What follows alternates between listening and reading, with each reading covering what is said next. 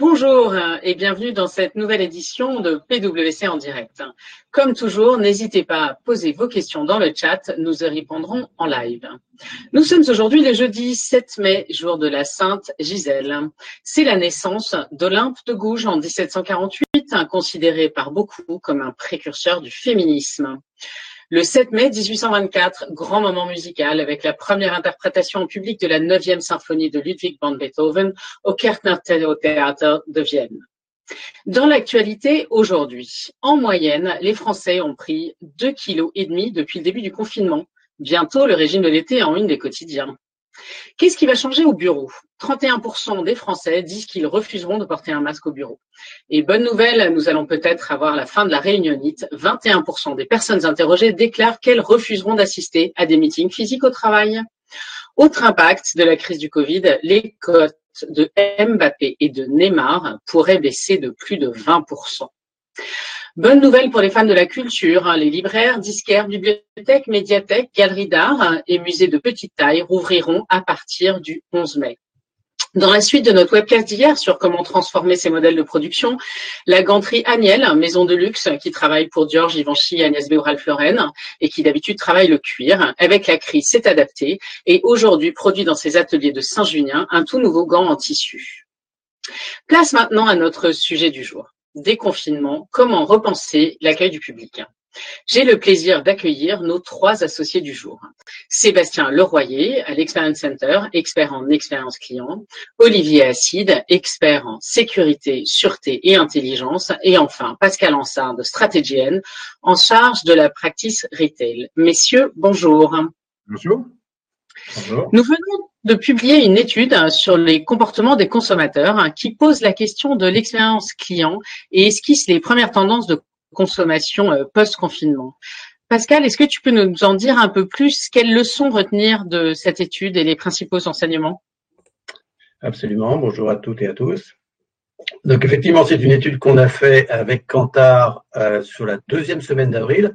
Donc ça correspondait à peu près euh, au milieu du, confinement. Une étude consommateur auprès de plus de 1000 consommateurs, euh, France entière, représentative de l'ensemble de la population, bien évidemment, sur la consommation alimentaire et leurs habitudes pendant le confinement et leurs intentions post-confinement. Euh, donc, euh, le premier enseignement euh, qui est important, c'est que bien évidemment, ça ne vous a pas échappé, le recours au digital était massif, tellement massif d'ailleurs que ça a généré d'énormes problèmes d'embouteillage à la fois dans la connexion dans les, sur les sites, mais à la fois un certain nombre de problèmes de, livraison. donc sur, sur cette période-là, 75% des gens ont été en grande surface alimentaire, donc les grandes enseignes connues, euh, qu'elles soient, qu'elles soient indépendantes ou, euh, ou, ou, de grands groupes. Euh, avec une prédominance pour le drive, puisque le drive, 24% des gens sont allés en drive. Euh, et puis le reste, une bonne partie euh, s'est fait livrer à domicile, hein, donc sur, sur, sur, des proportions qui restent, qui restent très très importantes. Ce qu'il faut savoir, c'est que pendant cette période-là, les, les, les, augmentations de trafic ont été entre 100 et 200 euh, ce, qui, qui, est absolument phénoménal, euh, ce qui n'a pas été sans générer sans, euh, sans un, certain nombre de problèmes. Par contre, quand on leur pose la question, euh, est-ce que vous avez l'intention de poursuivre vos achats sur, euh, sur le digital Là, on voit qu'il y a une, une perte d'intention, notamment liée au fait que euh, grand nombre d'entre eux ont été déçus et que l'expérience client, il en reviendra tout à l'heure avec euh, mes collègues que l'expérience client finalement vécue pendant cette période-là n'a pas été forcément au rendez-vous.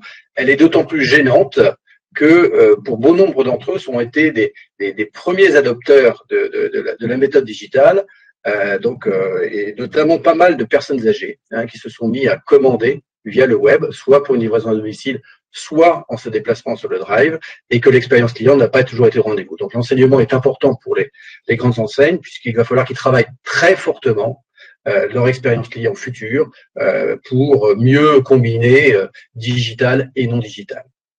Donc ça, c'est le premier enseignement. Et au-delà du rush sur le digital, qu'est-ce qui t'a le plus surpris finalement dans les résultats de cette étude?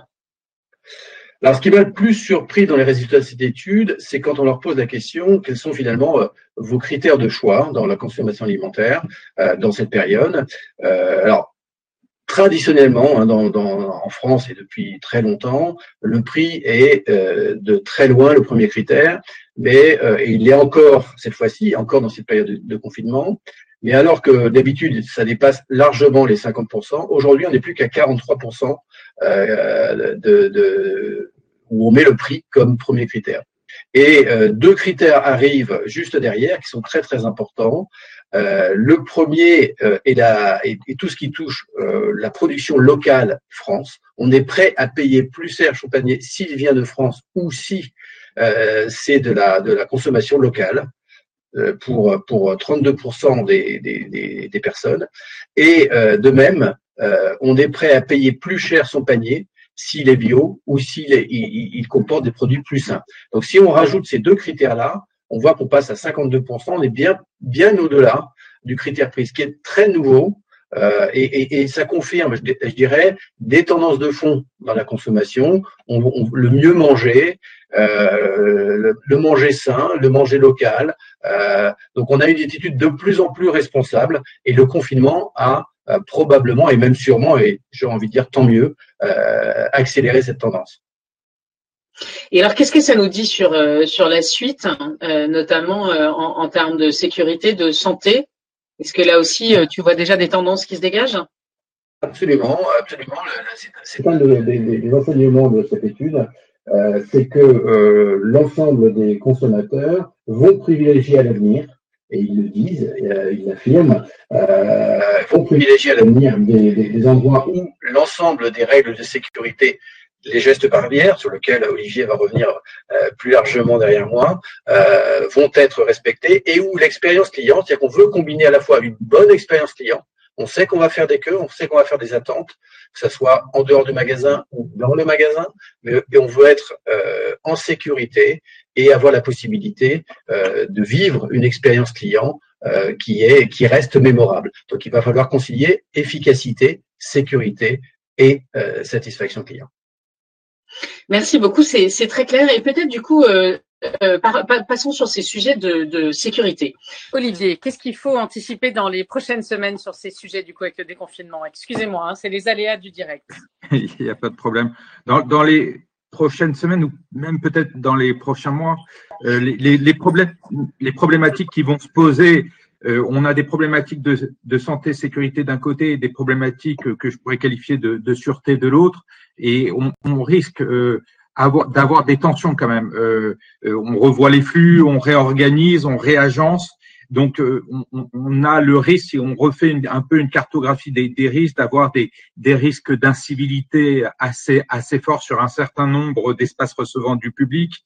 Euh, on risque d'avoir du vandalisme et on commence d'ailleurs à, en voir sur certains sites. Et puis, euh, évidemment, la question se pose, et je pense notamment dans, le domaine du luxe, du, du retail, de la question des vols. C'est-à-dire que tu vas, évidemment avoir des gens qui ont des masques qui seront euh, donc euh, pas reconnaissables et qui vont pouvoir jouer de ça. Et donc, évidemment, il faut avoir une démarche et, les entreprises recevant du public devront avoir une démarche globale en matière de sécurité, à la fois penser évidemment aux problématiques sanitaires, mais aussi bien avoir à l'esprit les problématiques de malveillance, puisqu'elles seront consubstantielles, c'est-à-dire que tu pourras pas euh, euh, des, des, gens qui, euh, qui mettent en place des mesures de sécurité, euh, des gestes barrières, c'est-à-dire que ils vont avoir des personnes qui ne pourront pas être contrôlées dans, dans les mêmes dans, au même niveau de sécurité que ça ça, ça pouvait l'être avant. Euh, avec en plus des personnes masquées, ben évidemment, ça va entraîner des problématiques de sûreté. Donc, il faut vraiment avoir cette vision globale des problématiques de sécurité et de sûreté. Mais alors, du coup, quelles mesures est-ce que on, peut mettre en place euh, dans les magasins? Est-ce que là aussi, tu as des conseils euh, à partager ou des, des thèmes sur lesquels il faut être très attentif? Alors, euh, ce point est extrêmement important. On a le protocole du ministère du Travail qui a été affiché et, donc euh, tout le monde connaît à peu près.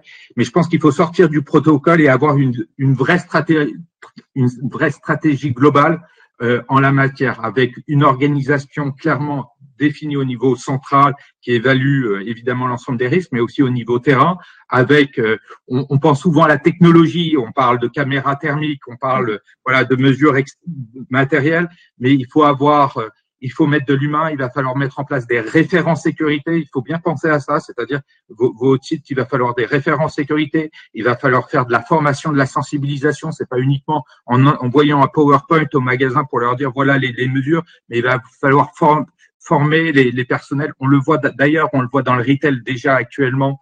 Euh, les, les, gens sont pas, pas, bien formés, ils sont pas assez sensibilisés, ils connaissent pas les gestes barrières, et ça, ils, ils savent pas faire et donc il va falloir mettre en place des formations aussi pour s'assurer qu'ils se sont bien appropriés. Il va falloir évidemment derrière contrôler par des audits internes ou externes. Et puis aussi, c'est un peu la boucle PDCA et c'est extrêmement important, c'est-à-dire euh, tu vas mettre en place ton organisation, tu vas mettre en place tes, tes, tes mesures, tu vas les vérifier et puis aussi tu vas les faire évoluer puisqu'on se rend bien compte qu'on va marcher par essai-erreur et puis on va aussi se, benchmarker, on va regarder ce que les autres font, on va voir ce qui fonctionne, ce qui fonctionne pas. Mais il est extrêmement important et, de ne pas penser, il y a une tendance à, penser tout technologique et aujourd'hui euh, il y a, l'humain, c'est-à-dire il faut vraiment penser à mettre en place sur chacun des sites des référents euh, des personnes formées à des références sécurité, santé, sûreté, et puis aussi de faire euh, euh, évoluer le dispositif. Ça ne sera pas un dispositif figé, mais qui va se nourrir aussi des, des, des erreurs et euh, aussi des, des, bonnes pratiques qu'on pourra voir. Merci beaucoup. Est-ce que tu peux partager avec nous quelques exemples déjà de discussions que tu as avec un, un certain nombre de clients là-dessus? Euh, oui, euh, là on est en, en, en discussion avec euh, les, les, hôtels Hayat euh, sur ces problématiques de, de, sécurité. Et donc on, on, on, les accompagne à définir leur, leur stratégie globale en matière de, de, sécurité. Et comme je te le disais, bien avec à la fois cette vision stratégique, avoir une organisation centrale intégrée à la fois sur les aspects de santé, sécurité, mais aussi de, de sûreté, et puis aussi au niveau terrain, c'est comment euh, je, décline ça avec euh, des responsables hygiène et, sécurité, avec euh, des, audits réguliers, avec quel type de formation aussi. Et donc, on va nous, on va mettre en place du micro-learning pour, pour, pour eux. Et et aussi euh, euh, voilà des, des, audits et euh, je te dis cette boucle PDCA dont, dont, dont j'ai parlé dont certains doivent être familiers c'est-à-dire ben, on, on, progresse le dispositif est là pour progresser en fonction de, de, de, de, de l'évolution à la fois du virus et puis des, des, des erreurs qu'on aura pu commettre. D'accord, donc je retiens en fait d'être assez agile finalement et de s'adapter en fonction des circonstances et de comment les choses vont évoluer. Euh, peut-être maintenant, Sébastien, passons euh, à, la partie plus euh, expérience client, parce qu'en fait, quand, quand, je vous entends tous, on a quand même beaucoup de sujets autour de, de l'accueil du public. Comment est-ce que, qu'est-ce que ça veut dire plus globalement, en fait, sur la façon dont on accueille le public? Comment réouvrir ces lieux au public? Oui, je crois que bonjour à tous. Déjà, je crois qu'effectivement Pascal a, déjà bien introduit la question, notamment dans le retail où les lieux sont, sont, sont souvent restés ouverts. Il y a eu une dégradation de l'expérience client. Mais, mais au-delà de ça, finalement, cette question, elle va toucher tous les lieux qui accueillent du public, qui sont tous impactés. Donc le retail, bien sûr, mais le luxe, les transports, euh, les loisirs, l'hôtellerie, euh, l'événementiel culturel et, sportif. Alors évidemment, pour certains, ça va être plus compliqué parce que plus il y a de l'affluence, plus il y a de proximité, plus la, plus, plus la donne est, est complexe à gérer. C'est difficile, hein, je commence par dire ça parce que ça va être difficile de faire des prévisions d'affluence, de comportement. Mais ce qu'on voit bien, c'est que les, les, expériences clients, les expériences usagers, elles vont être euh, durablement impactées. En tout cas, on part de cette hypothèse-là. Donc quelque part, nous, dans les discussions qu'on a avec nos clients, c'est il y a un peu deux horizons de temps. À court terme, il faut assurer la réouverture ou la réouverture plus large, euh, avec une logique presque de checklist et de, de mise en, en, conformité. Et puis il y a quand même une réflexion un peu plus de moyen terme, se dire qu'il faut proposer, euh, Pascal l'évoquait, des expériences qui soient à la fois sécurisées, mais qui restent désirables, mémorables. Donc l'enjeu derrière tout ça, c'est comment on relance la fréquentation, comment on rassure les publics et comment est-ce qu'on crée de bonnes conditions pour l'accès aux produits, aux services, euh, en ayant en tête qu'en Chine, quand ça a réouvert, il y a quand même eu un drop de 40% de fréquentation. Euh, donc voilà, l'enjeu, c'est comment réattirer ces publics. Et, et, voilà, et on pense que quelque part ce sujet d'expérience client, il va être business critical pour gérer cette, cette nouvelle donne. si je devais prendre qu'un exemple, si on est un, organisateur de salon, euh, voilà, repenser ce que c'est que l'organisation d'un salon dans une donne post-Covid, c'est totalement business critical euh, pour relancer la machine. Euh, donc, euh, donc voilà un peu la, le, sujet qui est derrière l'expérience client. Mais du coup, ça, ça veut probablement dire inventer des parcours euh, complètement différents, parce que finalement, le parcours client qu'avant on imaginait dans dans dans le lieu où il achète, maintenant, il doit avoir lieu aussi avant, après. Enfin, c'est un changement majeur, j'imagine, dans le parcours client. Ouais, c'est ça qui est vraiment intéressant, c'est que finalement cette nouvelle donne, elle touche, j'allais dire toutes les étapes du parcours. C'est nous, c'est un peu notre métier à Expand Center de regarder les usages, les, les parcours. Et ce qu'on voit, et je vais donner quelques exemples, c'est que chaque étape est impactée et en tout cas, il faut, la, il faut repenser toutes ces étapes. Donc, si on parle de l'accueil, euh, il y a déjà, euh, Pascal l'évoquait un peu tout à l'heure, un déport d'une partie des flux. Euh, enfin, il y a une réflexion à avoir sur comment euh, déporter une partie des flux et on voit que beaucoup d'enseignes se sont orientées, comme Boulanger, Intersport, Kaby ou d'autres, euh, sur la réouverture en réorganisant des logiques de drive ou de drive piéton. Donc, ça a accéléré ces logiques de click and collect. Euh, on voit aussi beaucoup d'acteurs qui repensent les parcours en individualisant, en créant des logiques, en recréant des logiques de prise de rendez-vous et de relations one-to-one avec les, avec les conseillers. On a des enseignes finalement qui ne permettent d'accéder à l'enseigne que dans une logique one-to-one avec une prise en charge euh, de du début du parcours jusqu'à la fin par un, par un conseiller. Euh, on voit aussi émerger un peu des réflexions sur comment est-ce qu'on exploite euh, utilement le temps d'attente Comment est-ce qu'on peut valoriser Pour un parc d'attractions, c'est super important de se dire, je vais avoir des temps d'attente plus importants, comment je peux en faire des temps euh, récréatifs ou des temps d'expérience et pas juste des temps vécus comme des, comme des moments euh, painful. Euh, voilà, il y a plein d'exemples sur les parcours. La question des contrôles, on en parle beaucoup avec Olivier et avec ses clients. Comment rendre les contrôles sanitaires beaucoup plus fluides? Donc, on voit euh, pas mal d'expérimentations autour des SAS, de désinfection, pour rester dans une logique de flux, pas ralentir les flux. Donc tout ça, c'est tout ça, c'est c'est euh, assez structurant. Il y a évidemment toutes les expériences de paiement et de caisse. Donc je pense qu'on va avoir une accélération des logiques de euh, de scan produit, des logiques de caisse volante. On va essayer de, de limiter le recours au cash. Donc tout ça, on voit, voilà, finalement, si on prend chaque étape du parcours, mm. euh, il va falloir la repenser euh, avec une logique de fluidité, euh, moins de proximité. Euh, et, on peut dire aussi que quelque part, ça incite, euh, si on le voit positivement, ça va inciter à la créativité. Euh, comment est-ce qu'on peut, par exemple, penser une expérience à l'extérieur d'un lieu physique? Parce mm. que il faut, faut aussi l'anticiper cette question-là. Donc, euh, donc voilà, c'est tout ça qu'il faut regarder. Donc il y a l'urgence, euh, la checklist du déconfinement, mais il y a le, le temps d'après et faire en sorte que cette expérience-là, elle, donne envie de revenir, quoi, en gros. Mm. Et alors du coup, comment est-ce qu'on s'y prend? Parce que quand on t'entend, euh, le, le, parcours client ne sera plus du tout le même euh, demain qu'il n'est aujourd'hui, avec des étapes qui n'existaient pas, qui aujourd'hui vont être intégrées dedans. Je pense notamment à, à ces fameux temps d'attente et ces temps de contrôle. Euh, comment faire finalement? Quelle méthode est-ce qu'il faut mettre en place? Bah, je pense qu'il y, y, a clairement une réflexion, euh, et là, je, quelque part, c'est un peu notre ADN chez nous, mais il y a clairement une réflexion sur les parcours et centrée sur les usages à avoir, parce que effectivement, euh, il va falloir apprendre. On va déconfiner, on va, on va confronter euh, les, les, usagers à une nouvelle réalité, les, les, les, clients, et il va falloir apprendre de ça. Donc, je pense qu'il va falloir observer sur le terrain, regarder où ça, où c'est compliqué dans les parcours, où il y a de, où il y a de, où il y a des frottements, et, et repenser les points un peu critiques de l'expérience, donc les moments clés de l'expérience, et Euh, après, je pense que ce qu'il faut prendre en compte, c'est que c'est pas qu'une réflexion de gestes sanitaires, c'est une réflexion qui va toucher à la techno, euh, parce que derrière ça, si on veut faire de la prise de rendez-vous, si on veut faire du sans contact, il y a des, il y a roadmaps hein, euh, d'IT, de, techno.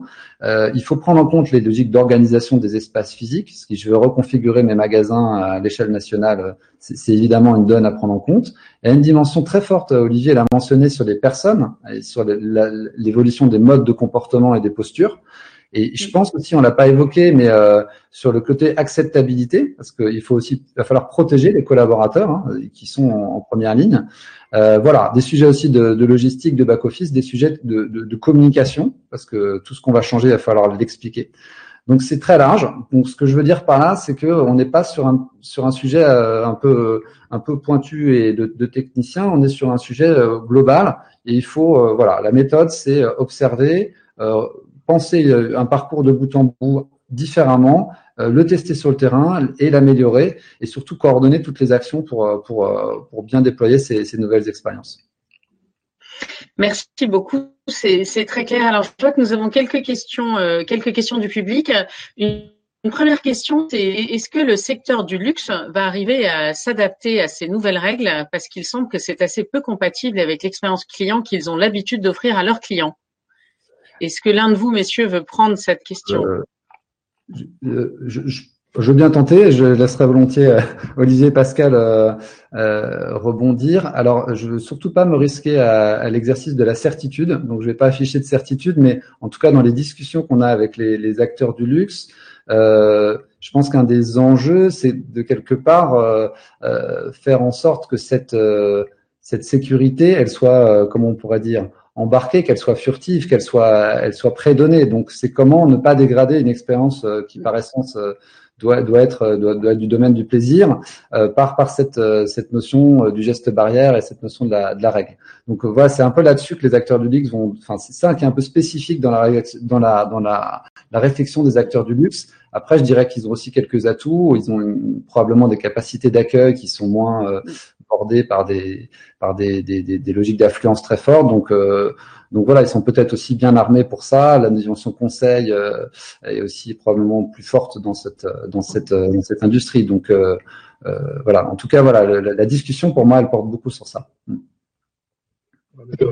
J'abonde sur ce que vient de dire euh, Sébastien. Je pense que le luxe est déjà habitué à travailler avec des filtrages à l'entrée de ses, magasins et faire en sorte qu'il n'y ait pas trop euh, de, clients et de consommateurs euh, avec un temps spécifique des conseillers ou des conseillères clientes euh, qui portent le produit, qui les, les amènent, qui les nettoient, etc. Donc, je veux dire, ils sont peut-être probablement mieux préparés euh, que sur un, un, un, retail de masse euh, où là, il va falloir faire face à, à l'affluence et, et, et, et, éventuellement au self-service, qui n'est pas tout à fait la même chose. Et là, nous avons une autre question sur la, la préférence pour les produits locaux, semble très répandue en Europe. Euh, Croyez-vous que ce développement euh, perdurera? Moi, par rapport à cette question, j'ai deux éléments de réponse. D'abord, euh, y compris par rapport à l'enquête, euh, je pense qu'il y a un côté émotionnel très fort aujourd'hui euh, qui fait que lorsqu'on répond à, toutes ces questions dans cette période de confinement, dans cette période de, mm. crise, on a tendance à, avoir des réflexes et, et, faire parler son émotion plus que la raison. Ce qui explique quand même euh, que euh, il y a une montée très forte de, à la fois du, du local, à la fois du sein, du bio, etc. Euh, je pense qu'il va en rester très, il va en rester pas mal de choses et je pense que cette tendance était déjà très fortement ancré, euh, j'ai envie de dire, depuis 18 à 24 mois, euh, en Europe de manière générale, mais en France euh, en particulier, hein, je pense. donc il en restera, il en restera pas mal de choses. Après, le deuxième élément de réponse, et Sébastien l'a apporté tout à l'heure, c'est l'expérience client. Si l'expérience client du, du, manger local n'est pas à la hauteur euh, des attentes, on, on s'en détournera. Donc il faut, il faut que la qualité soit là, il faut que le service soit là, et il faut que euh, le, cette expérience-là soit vécue de façon euh, agréable.